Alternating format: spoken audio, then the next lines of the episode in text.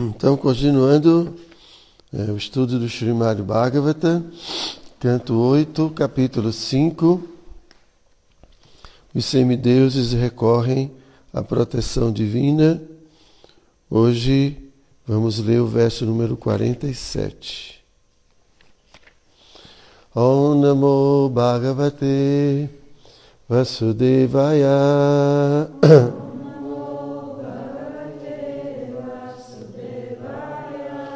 Om Namo Bhagavate Vasudevaya.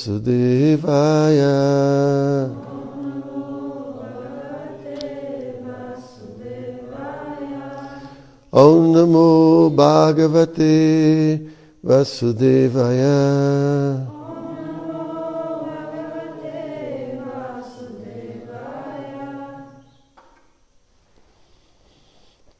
Então eu vou ler o verso é sozinho.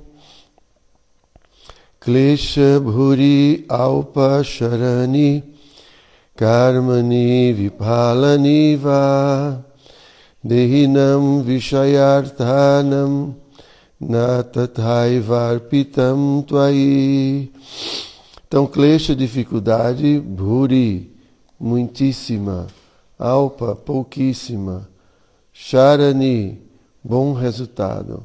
Karmani, atividades. Vipalani, frustração. Va ou Dehinam, de pessoas. Vishaya Artanam, que estão ansiosos por desfrutar do mundo material. Na, não, Tatha, como isto, Eva, na verdade, Arpitam dedicadas, Tuai, a vossa onipotência. Então, as traduções, o significado foram dados por sua divina graça, Shila Prabhupada. Então, a tradução palavra por palavra, Klesha, dificuldade, Bhuri, muitíssima, Alpa, pouquíssima, Sharani, bom resultado, Karmani, atividades, Viphalani, frustração, Va ou, Dehinam, de pessoas, Vishaya Artanam, que estão ansiosas por desfrutar do mundo material. Na, não, Tata, com isto, Eva, na verdade, Arpitam, dedicadas, Tuai, a vossa onipotência. Então, já falei. Então, a tradução literal é a seguinte: Os carmes vivem ansiosos por acumular riquezas para o gozo de seus sentidos. E com este propósito, eles têm que trabalhar muito arduamente. Entretanto, muito embora trabalhem com afinco, os resultados não são lá muito satisfatórios. Na verdade, às vezes, seu trabalho resulta apenas em frustração. Mas os devotos que dedicaram suas vidas a prestar serviço ao Senhor podem alcançar resultados substanciais, sem para isso precisarem trabalhar com muito ardor. Esses resultados excedem as expectativas acalentadas pelo devoto. Então, significado. Podemos ver na prática como, no movimento da consciência de Krishna, os devotos que dedicaram suas vidas a prestar serviço ao Senhor estão obtendo imensas oportunidades de servir à Suprema Personalidade de Deus sem trabalharem muito arduamente. De fato, o movimento da consciência de Krishna Começou com apenas 14 rúpias, mas agora suas propriedades valem mais de 400 milhões de rúpias. E toda essa opulência foi alcançada dentro de oito ou dez anos. Nenhum carme pode jamais esperar que seus negócios prosperem tão rapidamente. E além disso, tudo o que o carme adquire é temporário e às vezes frustrante. Entretanto, da consciência de Krishna. Tudo é animador e progressista. O movimento da consciência de Krishna não goza de muita popularidade entre os karmis, porque este movimento recomenda que a pessoa deve abster-se do sexo ilícito, do consumo de carne, jogos de azar e de intoxicação. Estas são as restrições que os karmis não estão muito interessados em adotar. Entretanto, mesmo na presença de tantos inimigos, este movimento está progredindo e avançando sem impedimentos. Se os devotos continuarem a propagar este movimento, dedicando vida e alma aos pés de lótus de Krishna, ninguém será capaz de detê-lo. O movimento expandir-se-á ilimitadamente. Cantem Hare Krishna. Jai Shri Prabhupada. Om Gyana Timirandasya Gyanam Jana Shalakaya Chakshu Militam Jena Tasmai Shri Gurave Namaha Shri चैतन्य मनोभीष्टम स्तप्तम जिन भूतले स्वयं रूप कदा ददाति स्वापदम तिकम नमो विष्णुपदाय कृष्ण प्रेस्ताय भूतले श्रीमात हृदयानंद गोस्वामी नमिने नमो विष्णुपदाय कृष्ण प्रेस्ताय भूतले श्रीमती भक्ति वेदंत स्वामिनी नमिने पंचकाउपातरूप्य Kripa Sindhu Vyaevacha Patitanam Pavanebhyo Vaishnavebhyo Namo Namaha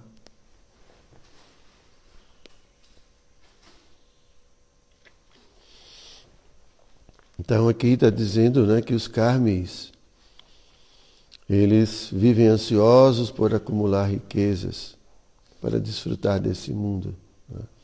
E aí eles têm que trabalhar muito. Entretanto, muito embora trabalhem com afinco, os resultados não são muito lá satisfatórios. Às vezes até frustrante. Mas os devotos que dedicaram suas vidas a prestar serviço ao Senhor pode alcançar resultados substanciais, sem que para isso precisem trabalhar com muito ardor. Bom, não sei. Brincadeira. Você fica o devoto trabalha. O para trabalhou pra caramba, né? Não trabalhou como isso que a gente chama de carme. Os carmes são é um termo da, da, da, cultura védica, né? aqueles que estão preocupados com karma, adquirir bom karma. Então eles, então eles fazem muitas atividades religiosas, mas materialmente motivadas para terem é, mérito, né? e assim, com esse mérito, eles conseguirem desenvolvimento econômico. Então isso é todo uma, um processo, né? Mas aqui Prabhupada está falando de algo que, que, inclusive, muitos devotos duvidam. Não é? Muita gente questiona, porque muitas vezes a gente vê que nem todos os devotos, pelo menos talvez até, talvez até a maioria, né, não são assim tão bem economicamente. Né? Porque, na verdade, essa não é a proposta de Krishna. A proposta de Krishna é acumularmos um tesouro no mundo espiritual. É, Jesus fala assim, né? Que aonde está o seu coração, aonde está o seu tesouro, aí está o seu coração. Então, se o nosso tesouro, não é, Vichale, é aqui nesse mundo material, coração fica aqui, né, Prabhu? Um terrenozinho, um, uma casinha no campo. Aí fica por aqui mesmo. Tem que ter cuidado. A gente tem que acumular. O nosso tesouro tem que ser espiritual. Né? E quando a gente fala de tesouro, é aquilo que é mais, que realmente toca nosso coração. Aquilo que é muito. É, é, como a gente pode, com a palavra seria, né? aquilo que tem muito apreço, aquilo que realmente ocupa o nosso coração. O que, que ocupa seu coração? O terrenozinho lá em cima. É. O que, que ocupa? O que que preenche o meu coração? Eu, o que, que eu entendo de mais valioso mesmo? O que, que é valioso para mim? Porque riqueza é aquilo que é valioso, né? Então pode ser que para alguém valioso é ter uma conta bancária muito grande. E para outra pessoa que não, o que há de mais valioso para ela é o sorriso de Krishna. E aí, como é que fica? É. Então, o mundo material ele tem um fluxo que a gente precisa dar atenção. É.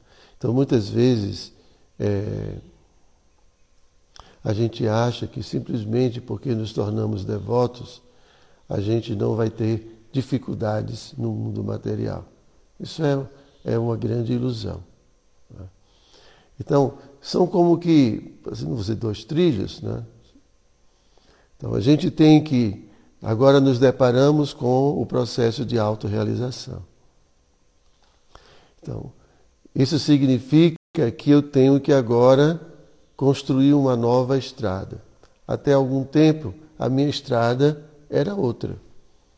E com isso, eu acumulei muito karma. Eu fiz muitas coisas erradas. E pode ser que eu não queira nem pensar nisso. Mas não é pelo fato de eu não querer pensar nisso que essas coisas deixaram de existir. E que as reações e que as consequências dessas coisas deixaram de existir. Então, muitas vezes, porque a vida material é difícil, eu desisto da vida espiritual. Porque às vezes né, muitas pessoas querem cobrar de Deus é, os resultados da vida espiritual na forma de, de solução de todos os problemas materiais.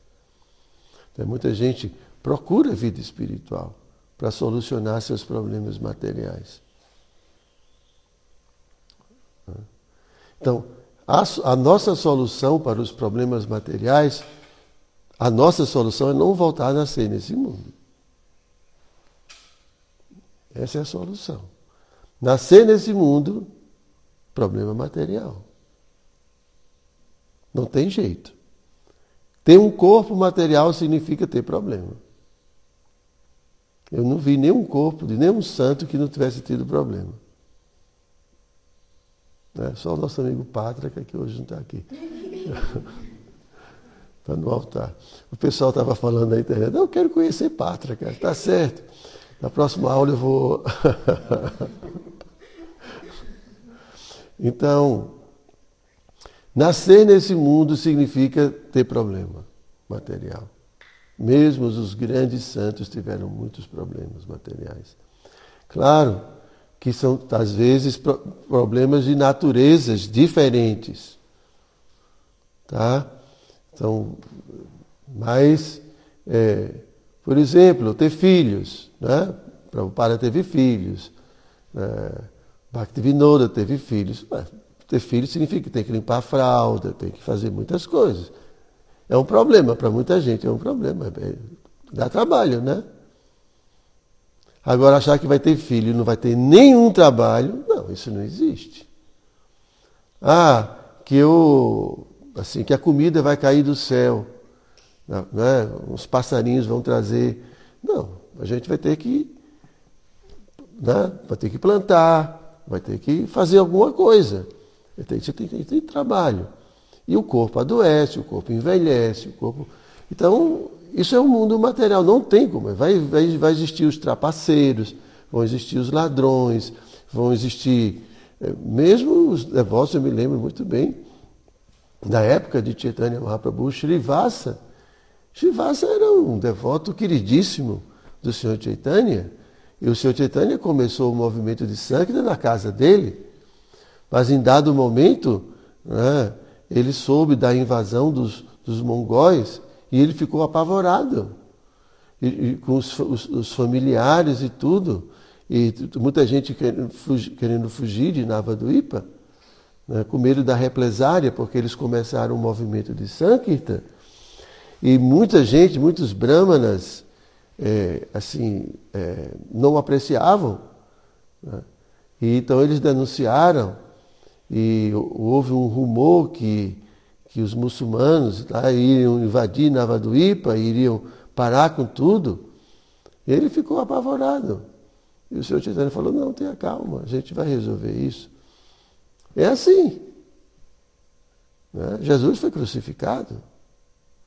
E assim tantas pessoas, né?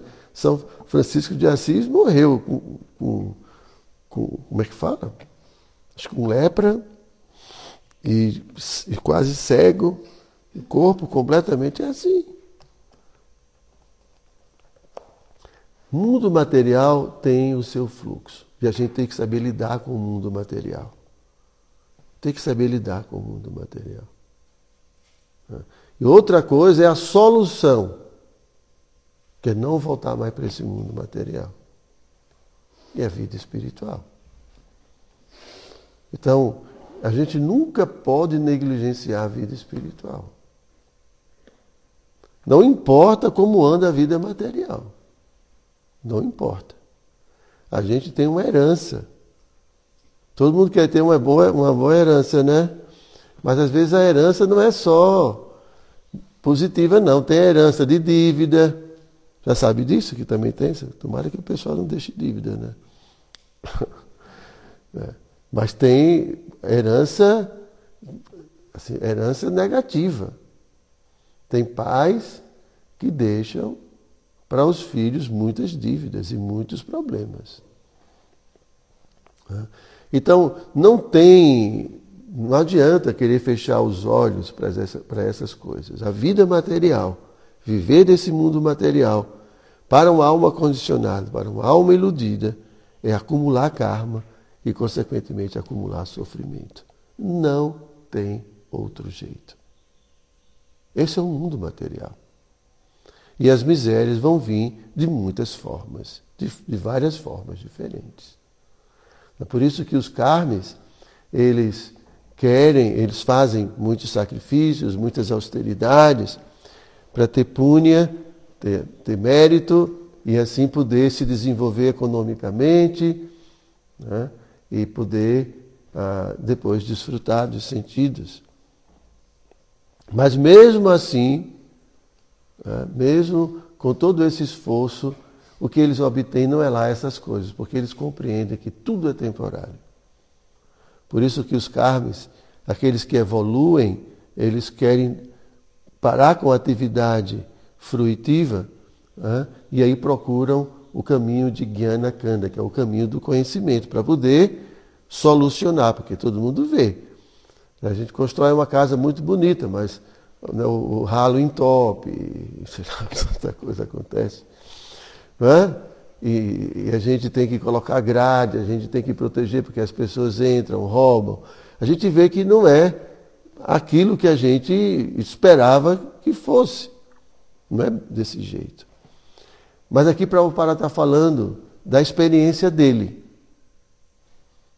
A experiência dele é a experiência de alguém que durante muito tempo da vida, praticamente, praticamente toda a vida dele, até os seus 70, um pouquinho antes dos 70, foi de muito trabalho.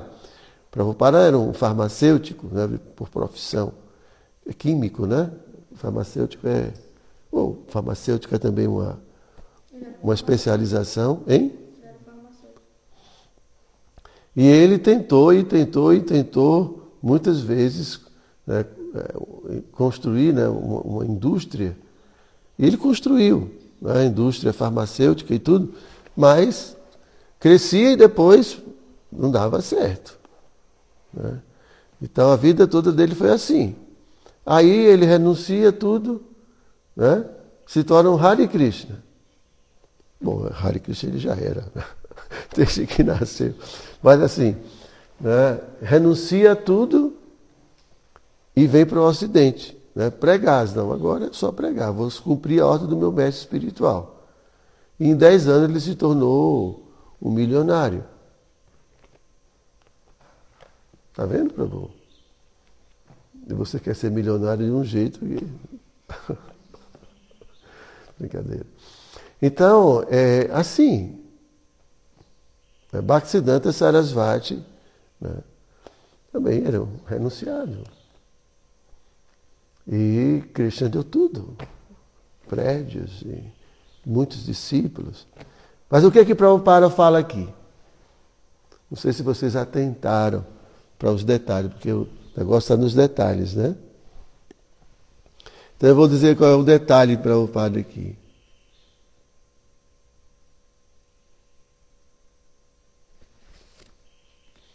Prabhupada fala. É,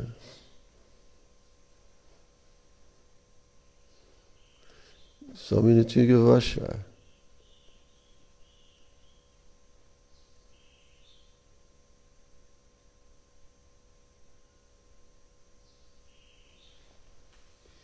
Uh...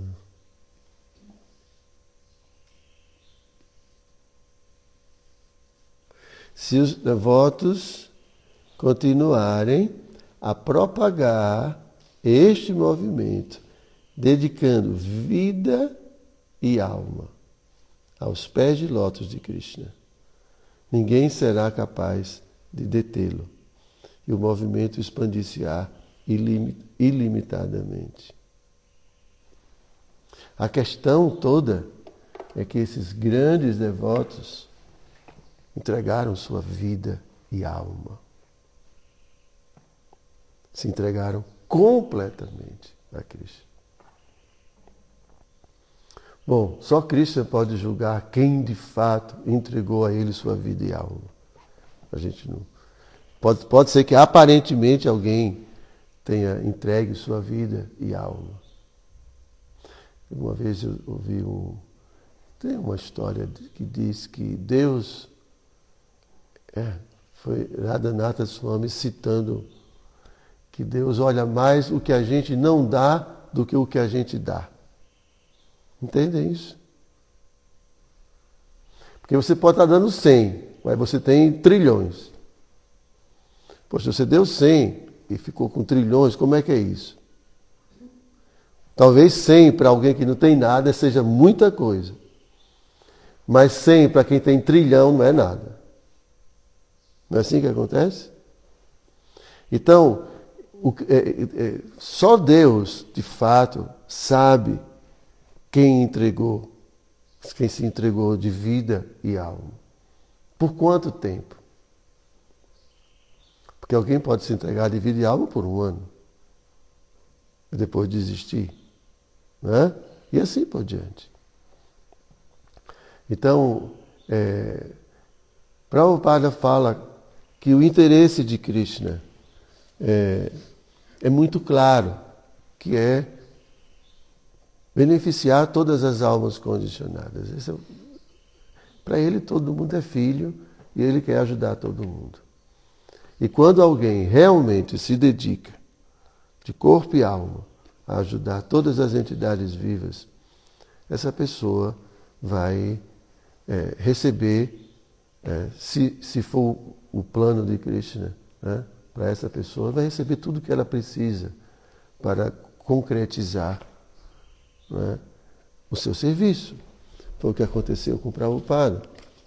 Prabhupada fala que Krishna não vai investir né, é, numa situação que ele vê que não é favorável. Né? Krishna Shakti Vina Nahetara Pravartana. Krishna investe de poder uma determinada alma quando ele vê que essa alma está apta para realizar tal serviço.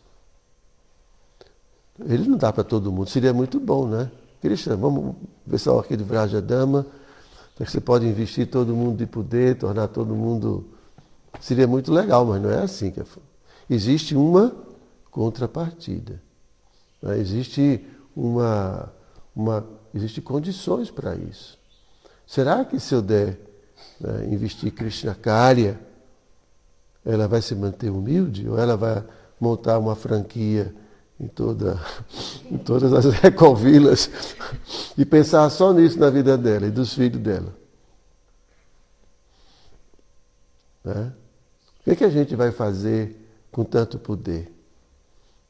A gente vai ficar cada vez mais orgulhoso, mandando em todo mundo. Agora, olha, eu sou um Shakti Aveshavatara, cala logo a sua boca aí. O que, é que a gente vai fazer? Cuidado, viu, Cristiano? Então, por isso que a humildade é um dos principais requisitos. Talvez seja o principal requisito. E a humildade significa que a pessoa entende muito claramente que ela não é nada. E que se ela tem alguma coisa, pertence a Cristo. Isso é humildade. Mas se a gente fica orgulhoso por qualquer coisa, porque tem um olho azul, já fica orgulhoso.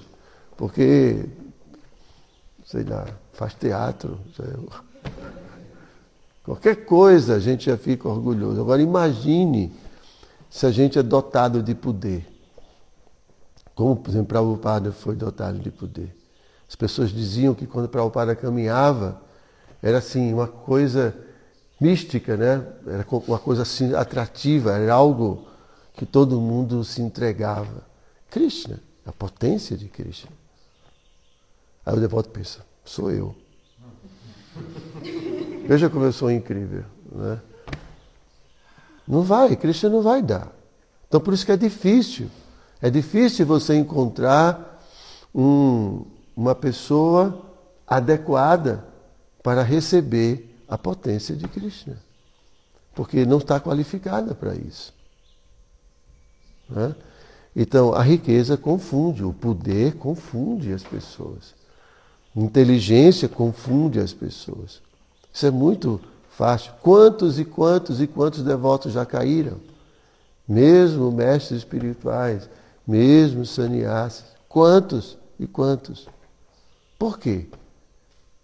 Confusão. Confusão mental. Então, se a gente quer fazer algo significativo para Krishna, a gente tem que entender que eu preciso desenvolver algumas qualidades importantes. E principalmente a humildade. Né? Agora, Prabhupada não era apenas humilde. Prabhupada também ele era capacitado materialmente. Prabhupada, ele administrou durante muito tempo de sua vida. Então ele tinha muita habilidade com negócios, com administração. E a gente vê como o Prabhupada utilizou adequadamente. Prabhupada, ele contabilizava até um sabonete.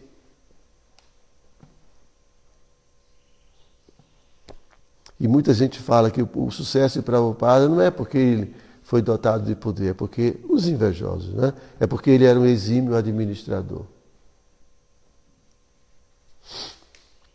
É? Ele também tinha conhecimento das escrituras. Como é que Cristo vai empoderar uma pessoa que não, não conhece nada das escrituras? Não. Existe uma capacitação mínima. Né? Então, Existem muitos outros exemplos de, de pessoas que progrediram, mesmo economicamente, ao se dedicar à pessoa suprema. Agora, às vezes também tem gente que cresce economicamente é empoderado pelo o, a escuridão, né? Vocês sabem disso também, né? Porque também, assim como ah, o próprio é, é, é, Duryodhana né, foi apoiado pelos Asuras. Então tem gente que é dotado de poder pelos Asuras. Então tem muitos religiosos aí que crescem economicamente e eles conseguem né, abarcar muitas pessoas pelo poder dado pelos Asuras. Porque eles também têm poder. Não como o de Krishna, mas eles têm poder. Eles dotam de poder as pessoas de Shakti para atrair. Então a gente fica, às vezes, olha assim, assim, como é que, como é que uma pessoa dessa consegue fazer isso, né? mas eu não vou entrar aqui em detalhes, mas assim, a gente sabe que tem pessoas que lotam e são estúpidas, ignorantes. Tem poder. Então, a, a ideia de Prabhupada aqui é que, ah, assim, bom, primeiramente na nossa vida espiritual a gente não está preocupado com o desenvolvimento econômico. Preocupado assim no sentido de que isso é a meta da minha vida.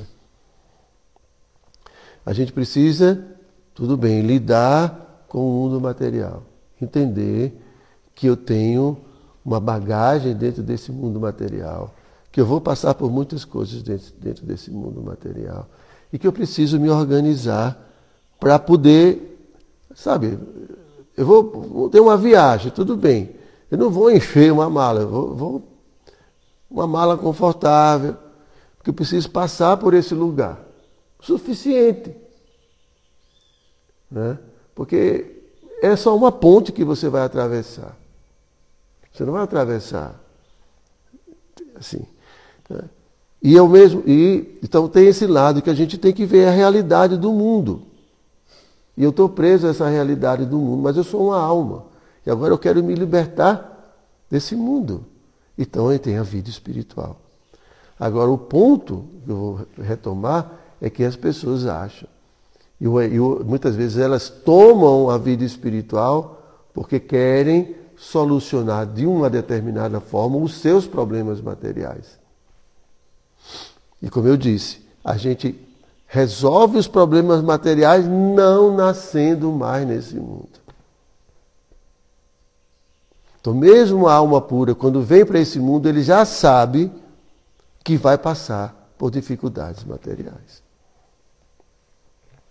Não é que ele vem para cá, né? e todo mundo que vem para cá já sabe, mesmo as almas as almas condicionadas, quando se programa a reencarnação, elas já sabem pelo que vão, quer dizer, boa parte das coisas pelas quais vão passar.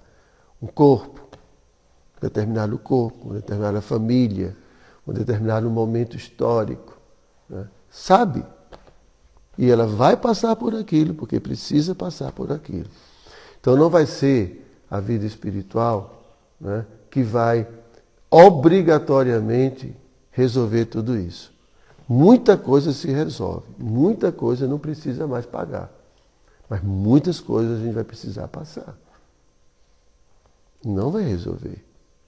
Né? Então, qual é o cuidado que a gente tem que ter? Cuidado é não acumular mais karma. Né? Então, se é o karma, ou a, o resultado das minhas ações que me prendem a esse mundo, e estar nesse mundo significa aceitar mais sofrimento, eu tenho que me apropriar da vida espiritual, praticar a vida espiritual, para que eu consiga não é, viver sem acumular mais karma. Isso é um raciocínio. E aí eu tenho que viver? Tenho. Tenho um corpo? Tenho. Está certo. Tenho que agir nesse mundo? Tenho. Mas eu não posso agir de qualquer jeito. Eu tenho que agir em consciência espiritual. Então eu preciso investir na vida espiritual para que eu possa avançar o mais rápido possível, purificar a minha existência, acabar com toda essa ilusão e poder conduzir a minha vida de tal forma que quando chegar o momento de sair desse corpo, se eu precisar, né, não vou precisar de, de muito tempo mais ainda nesse mundo material. Ou quiçá nem precisar voltar mais para esse mundo material. E aí, se eu não volto mais, acabou o problema material. Não tem outra forma. Prabhupada já deixou isso muito claro. Nascimento, doença, velhice, morte, adiátmica, adibáltica, adidáivica. Adiátmica, as misérias causadas por nossa própria mente, que não são poucas. Né? Não são poucas, são muitas misérias. Adiátmica, adibáltica, por outras entidades vivas, que são inúmeras entidades vivas que causam problema Como a gente pode evitar isso? E a didáivica, as misérias causadas pelos semideuses, a forma de calor, frio, tempestades, terremotos, vulcões, asteroides, o que for. São mundo material. Legal? Tá afim? Não, mas por enquanto eu ainda estou. De aproveitar a minha juventude, né, Maharaj? Quando eu tiver velho, aí tudo bem, eu vou procurar a vida espiritual. Mas por enquanto, Maharaj, tanta coisa para desfrutar. Mas é assim que a gente pensa. Isso dá um tempinho.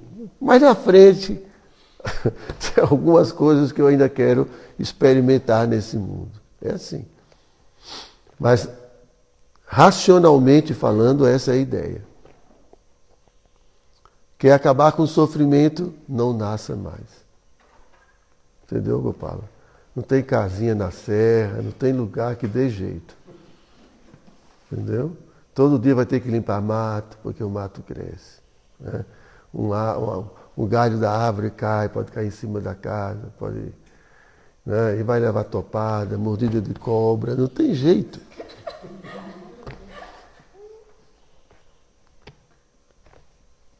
O que a gente vai dizer que não vai acontecer? Alguma coisa acontece nesse mundo. Ok? Vocês têm alguma pergunta? Poxa, ninguém tem pergunta, como é que pode um negócio desse? Eu falei tanta coisa aqui. Como, porque para o devoto, quando, quando ele recebe alguma coisa, ou quando ele tirado alguma coisa, ele confia que, que Krishna sabe o que está fazendo. Como a gente desenvolver essa confiança? Essa, essa, Conhecendo Krishna. Quanto mais a gente conhecer Krishna, a gente fala da palavra fé, né? Porque a palavra fé é uma, é uma palavra que é um pouco desgastada, né? Mas assim, quanto mais eu conheço você e sei que você é honesta, eu posso confiar em você. Agora, o quanto a gente conhece Krishna? Né? Então, se eu não conheço bem você, eu posso duvidar. De repente, Dayanide pode ser que ela me enrole um dia ou outro. Aí você fica, fica receioso. O quanto a gente confia realmente em Deus? O quanto a gente confia? Então a gente fica pensando, poxa, mas o devoto se dedicou e está sofrendo. Então qual é a garantia que eu tenho? Porque eu não quero sofrer. Mas o problema, a questão não é essa. O devoto não tem que estar preocupado se vai sofrer ou não vai sofrer. Tudo, a, toda a questão é que a gente não quer sofrer. Então a gente se aproxima de Deus porque a gente não quer sofrer. Mas a gente já viu que não é assim que funciona. Essa não é a consciência. É? Se a gente tiver que sofrer, e se a gente procurar o próprio sofrimento para servir a Krishna? Porque às vezes, né, como o Vishala aceitou administrar para servir a Krishna, o Lakshmi. Ele procurou sarna para se coçar. Ele está super feliz achando que agora é o rei da cocada preta, né? Mas Prabhupada aceitou voluntariamente sofrimento. Né? E Krishna, na Bhagavad Gita, fala: a pessoa que abandona o serviço, porque ele é difícil, porque ele é doloroso, abandona o serviço motivado pela, pelo modo, a paixão. E essa pessoa não obtém os, os benefícios da sua renúncia. Ah, é difícil, então eu não vou fazer. Está renunciando. Porque não quer sofrer. Mas imagine, se Prabhupada tivesse com medo de sofrer, ele viria para o Ocidente. Né? E assim por diante. Se a gente tivesse com medo de sofrer, né, a gente faria certas coisas que a gente faz. Então, até certo ponto, a gente fica medindo, calculando. Pô, peraí. Esse sofrimento aqui dá, mas um pouquinho mais não dá mais não. Né? Vou, vou me juntar com o Gopala, mas vamos ver aqui. Deixa eu fazer aqui os cálculos. Acho que o cara não vai me fazer sofrer, não. Mas um pouquinho ele vai, eu tenho certeza. Mas muito não dá. É mais ou menos assim. Todo mundo fica preocupado com o sofrimento. Mas na consciência de Cristo não é assim. Se Krishna quer que eu seja crucificado para alcançar o que ele quer, é um corpo material. Eu já desperdicei esse corpo, já destruí esse corpo de muitas outras formas. Por que, que eu não vou entregar meu corpo para uma coisa tão gloriosa? A gente pensa assim, a gente faz milhares de cálculos. É, uma folha desse tamanho, conta. Para ver o quanto é que eu vou sofrer, o quanto eu vou deixar de sofrer. Entende? O raciocínio do devoto é outro. Radharani é quem diz isso. Pouco me importa o meu sofrimento, minha angústia. Tudo o que eu desejo é a felicidade de Krishna. E se, se o meu sofrimento é a felicidade de Krishna, então o meu sofrimento é a minha maior felicidade. Isso é um devoto puro. Então vejam como é sutil. É muito sutil. As armadilhas da ilusão da mente são inúmeras. Então, esses devotos, né, eles são vitoriosos. Pode ser que eles saiam desse mundo sem uma moeda no bolso. Mas o que os aguarda, aguardam do outro lado, é outra coisa. Por isso que Jesus falava, o meu reino não é desse mundo. Que falava, cadê? Você é um rei, é um rei, cadê o seu reinado? Hã? Meu reinado não é desse mundo. Aqui não é o lugar para ser feliz. Entendam.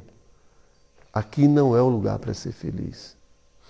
Aqui é o lugar para a gente crescer, a gente se desenvolver e, e servir.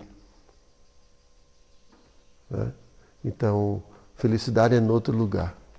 A gente vai sentir algum prazer, graças a Deus que tem algum prazerzinho. Né? Mas não é o definitivamente, não é o lugar. Não foi feito para isso. Você tinha uma pergunta, moça? Rapidamente, a gente deve compreender que os desafios nos fazem avançar, amadurecer. Depende. Depende de como você encara. Para certas pessoas, desafio é um problema. Quem está na zona de conforto, hein? Deve achar chato, né? Por quê? Ontem vinha descendo e pum, o carro né? quebrou, né? E na hora você fica chateado, né? Lá vai, tem que ir no mecânico, não sei o que, não sei o que. Bom, tudo bem, paciência. O que é que eu fiz de errado, Cristina? A gente sempre pensa assim, né? Mas assim, a, a curto prazo, né? Porque a longo prazo eu sei que já fez muita besteira, né? Porque sempre pensa que é Krishna fazendo alguma coisa. Mas, tudo bem, vamos lá. Né? Então, a gente tem que se mover. Né? Então, a gente não gosta de se mover. Então, os desafios existem para a gente se mover. Porque às vezes a gente se acomoda. É muito comum a gente se acomodar. É, e, e, e também para a gente entender como nós estamos, né? Se um professor de matemática passa uma, uma questão né, para você resolver, quanto mais difícil e você conseguir resolver, melhor você está né, no assunto assim, de, do estudo. Então, se vem um probleminha pequeno na sua vida, você resolve facilzinho, tá bom. Aí vem um problema difícil, aí você vai mostrar como é que você está. Aí você mesmo vai olhar para você, poxa, eu pensei que eu era incrível, eu pensei que eu era, que eu era o bam, bam, bam, mas estou vendo, não é? Que eu não sou essas coisas. então, como é, com, o quanto a gente se afeta com as coisas. Nosso medo de morrer, nosso medo de deixar de existir. Porque essa é a raiz de todo o medo. A raiz do medo lá no fundo, é morrer ou deixar de existir. Se vocês começarem a, desdobrar ou aprofundar né, a situação, lá no fundo você vai ver medo de morrer. A minha angústia é que aquela situação né, vai, me vai, vai me levar a deixar de existir. Claro que a gente não pensa isso claramente, Mas a emoção, né, a angústia, é a angústia da morte. Só que você está exagerando, obviamente. Né? Não é que porque você não comeu essa moça naquele dia, você vai deixar de existir. Não é porque alguém falou alto que você vai deixar de existir. Não é porque tem uma conta para pagar que você vai deixar de existir.